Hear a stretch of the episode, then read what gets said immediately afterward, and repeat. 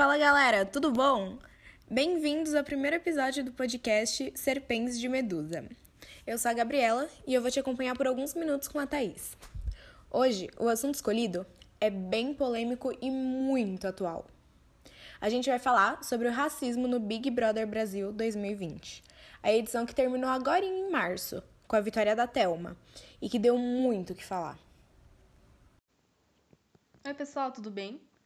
Então, uma coisa que vem sendo muito apontada quando você fala não só de reality shows brasileiros, mas da mídia como um todo, é a falta de representatividade negra dentre os participantes. E o Big Brother é o exemplo perfeito disso, porque ele é, se não o maior, um dos maiores reality shows do país.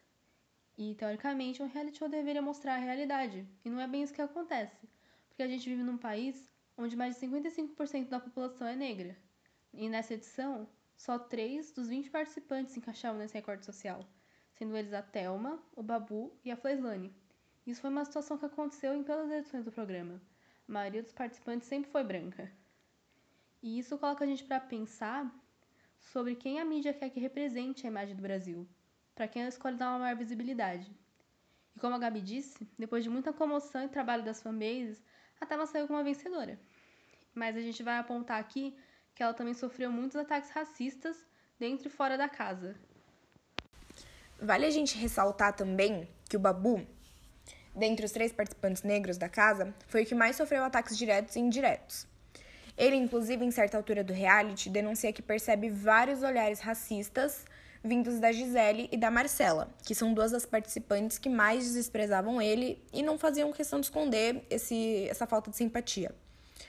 Elas, junto com o Daniel e com a Ive, que são outros dois participantes que não gostavam muito do Babu, deram declarações duvidosas durante o reality inteiro.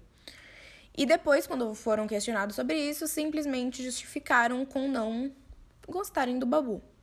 Um exemplo disso foi a fala do Daniel, que um dia afirmou nunca ver o Babu no VIP, uma vez que esse status não combinaria com ele.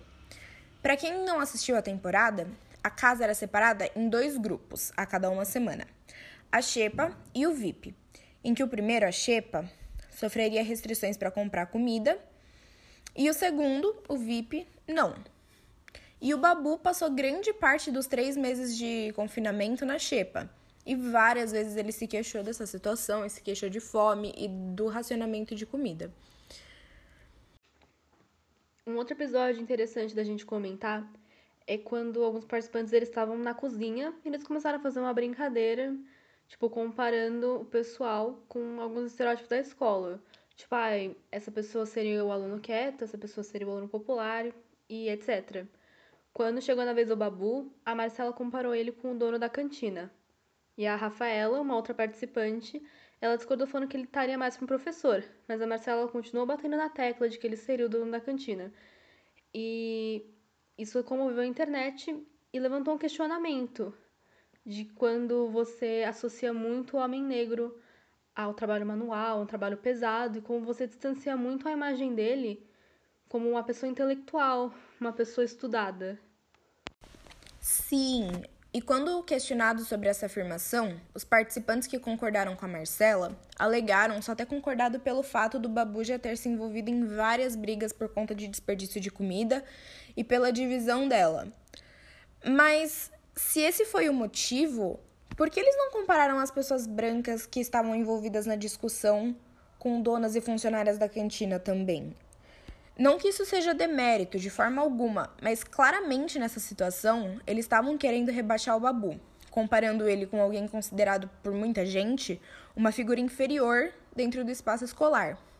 E ainda falando em estereótipos, eu acho muito importante a gente dizer também que, como apontado por, par, por grande parte da comunidade negra do Twitter que, que acompanha o reality, tem também a possibilidade de que esse atrito com o Babu tenha sido pelo fato de ele não ser um homem negro padrão. E por conta disso, não houve a possibilidade de hipersexualizá-lo. Ou seja, acabaram reduzindo ele a alguém com pouco intelecto e a uma figura bruta e violenta. Sim, com certeza. E durante o programa tem muitos momentos que a Ivy, ela compara o Babu com o monstro, falando que ele é violento e que ela tem medo dos comportamentos dele, Mas quando é com os outros homens da casa, que são brancos, que tem realmente um comportamento muito mais agressivo se ela vê o Babu com tanta brutalidade. Um exemplo disso é o Prior, que ele se envolveu em muitas discussões na casa, ele brigava com todo mundo, mas que em nenhum momento ele foi tão estigmatizado e tão condenado é, como o Babu foi. Como ele, ele não era temido da mesma forma que o Babu era. E você também falou da hipersexualização dos corpos negros, e isso a gente não pode deixar de falar é da Thelma, que é uma mulher negra, ela é passista de escola de samba, e eu vi muitos comentários na internet falando sobre o corpo dela, de como ela deveria ser mais bonita, ela deveria ter mais curvas para ela ser uma passista, o que não faz o menor sentido, e isso só mostra como o padrão de beleza é tão violento com as mulheres negras, de como a sexualização é feita. Eu vi, por exemplo, muitas pessoas usando como exemplo a Isa, não desmerecendo o artista nem nada, mas de como ela é vista como bonita por ela ter um corpo padrão. Sabe? De como a gente coloca isso de um corpo totalmente idealizado. Isso é uma coisa que acontece com muitas mulheres, mas as mulheres negras é, arrebata de uma forma muito violenta. Mas voltando a falar do Babu, a gente também tem que falar de uma situação que aconteceu é, quanto a religiões africanas. É, a Gisele, ela colocou um arroz que o Babu tinha feito no prato dela e ela falou que ela não ia comer a comida feita por ele se ela tivesse macumbada. É uma frase completamente ofensiva a religiões de matriz africana e foi feita totalmente com o intuito de ofender o Babu e as religiões. Sim, sim. Vários elementos da negritude, ou que normalmente são associados a ela, sempre foram colocados como motivo de riso dentro da casa. Teve uma situação específica, inclusive, que envolvia a Gisele, a Ive e o Pyong, que dentro de um quarto viram um pente em cima de uma das mesas e caçoaram desse pente, que era o pente usado pelo Babu, que ele é bem específico para cabelos cacheados e crespos e tem uma anatomia diferente. A Marcela e a Ivy também já protagonizaram um episódio em que elas simplesmente observam o Babu dormir e riem, sem nenhum motivo aparente. Ou não, né? Uma coisa importante a ser falada é que o racismo acompanha o Babu desde muito pequeno, algo que é a realidade de muitas pessoas no Brasil. É, isso foi uma coisa que deu origem ao seu nome artístico, porque o nome dele de verdade é Alexandre, quando ele era pequeno, é, os colegas de escola dele comparavam e faziam piadas dele chamando ele de babuíno, por conta do formato do rosto dele. Então ele acabou adotando o Babu como nome artístico para mostrar essa superação, para ressignificar um apelido que foi tão maldoso com ele. E mesmo depois de muito tempo dele tendo feito muitos projetos, ele nunca ganhou o devido reconhecimento. Inclusive, ele falou numa entrevista que quando ele foi num evento de pré-estreia do filme do Tim Maia, ele é o protagonista. Ele interpreta Tim Maia. Ele foi barrado por um segurança que alegou que ali só podiam entrar artistas, sendo que ele era o protagonista. Mas aí deixaram ele entrar porque ele estava com o Cauã, no caso o Cauã Raymond, que nem era o protagonista do filme, mas ele ganhou muito mais reconhecimento do que o próprio Babu, que interpretava o Tim Maia. Então, e eu também acho muito importante, quando a gente fala do Babu, ressaltar toda a história de vida dele, né? É, ele vivia, antes de entrar na casa, uma situação de dificuldade financeira muito grande. Ele sempre deixou isso muito claro, contando vários episódios de fome, de como ele tinha dificuldade em organizar dinheiro e tudo mais. Mas isso dentro da casa e também fora acaba abrindo um espaço para que vários participantes chamassem ele de vitimista, né? De coitadinho, que ele tá se fazendo para ganhar o apoio popular. E muita gente fora da casa também dizendo isso, que ele jogava essa cartada de ah, passa fome, mas a filha dele estuda em faculdade.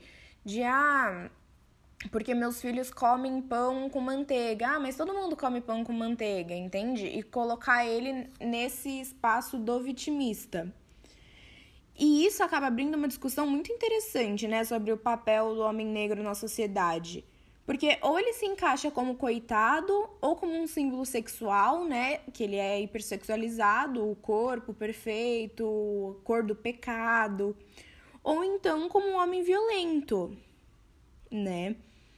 O Babu, ele é um ator. E depois de interpretar o Tim Maia, que foi o seu papel de maior sucesso e reconhecimento, ele disse que os únicos papéis que foram oferecidos para ele foram ou de criminosos ou de homens pobres, sem relevância. Durante o programa, a Gisele falou muito mal do Babu, falando que a única coisa que ele conseguia fazer era ameaçar e ser grosso, e que ele não trazia nenhum entretenimento para o reality, sendo que ele acabou chegando na semifinal. A Thelma, a vencedora, passou por uma situação que eu acho importante a gente falar. Ela foi constrangida pela sua suposta amiga Gisele, que falou que o tom de base dela era muito escuro e comparou a base dela com barro, fazendo com que a negritude dela fosse motivo de piada. É, aqui fora, na internet, muitas vezes a Thelma foi chamada de soberba e de ignorante por se posicionar contra uma frase machista que ela ouviu ali, alguma coisa, alguma atitude ignorante que ela ouviu, sendo que quando isso acontecia e as mulheres brancas se posicionavam, ninguém taxava ela da mesma maneira. Algo que marcou muito a trajetória da Thelma durante o programa foi ela se mostrar é, muito orgulhosa de ser quem ela é, sendo a única mulher negra da universidade onde ela cursou medicina. Algo que mais uma vez faz a gente pensar sobre os espaços que os negros ocupam dentro da sociedade. Bom, gente, o nosso intuito aqui foi explicitar algumas situações de racismo dentro e fora do reality entre as torcidas para mostrar que, mesmo em rede nacional televisionada, o preconceito ainda é muito explícito e escancarado, né?